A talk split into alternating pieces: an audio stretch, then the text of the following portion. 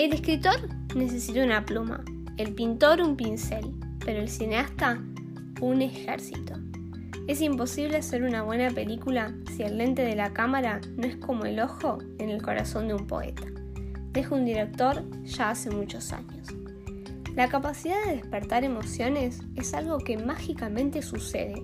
Es un gran misterio, probablemente el misterio más grande del cine.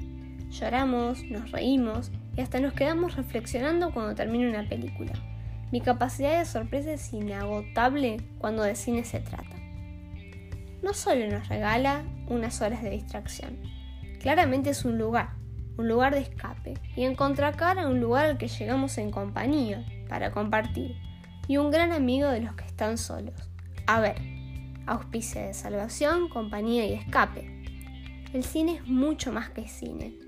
Desde Chaplin y su inolvidable Charlotte, en blanco y negro y cine mudo, en el año 1914, hasta Casablanca, en 1942, y Diario de una Pasión, 62 años después.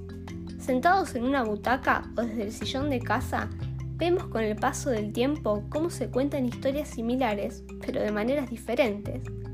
Por mucho que las décadas pasen, y jugando un poco con las palabras, siempre nos quedará París. Ahí van a estar las realidades paralelas, contándonos historias que nos hacen viajar un rato, sin necesidad de transporte alguno. Es como subirnos a una nave imaginaria y simplemente disfrutar lo que vemos. Sigue siendo increíble, ¿no? El cine es un misterio que mágicamente logra hacer de los personajes personas que quedan calcadas en nuestra memoria e incluso olvidamos llamar por su nombre. ¿Alguien llama a Daniel por su nombre o es solo Harry Potter? Harry o Daniel, Daniel o Harry. Me perdí.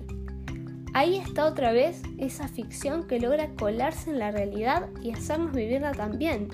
Escuchamos Yo soy tu amigo fiel y aparece en nuestra mente Woody y Andy. Es inevitable. La música, los nombres, todo nos remite a alguna película o algún fragmento para los amantes del cine.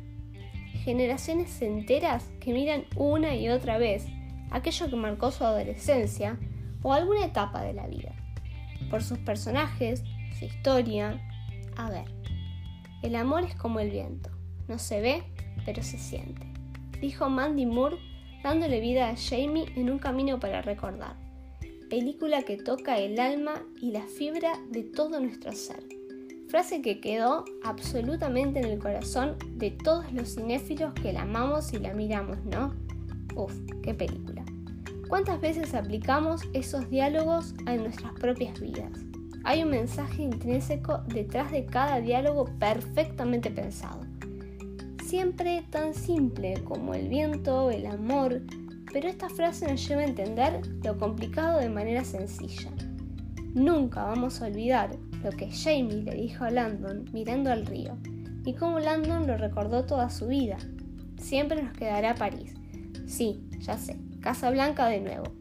Hagas lo que hagas y sea cual sea el resultado, la moraleja sería, siempre te quedará París, tu París solo por hablar de algunos diálogos emblemáticos.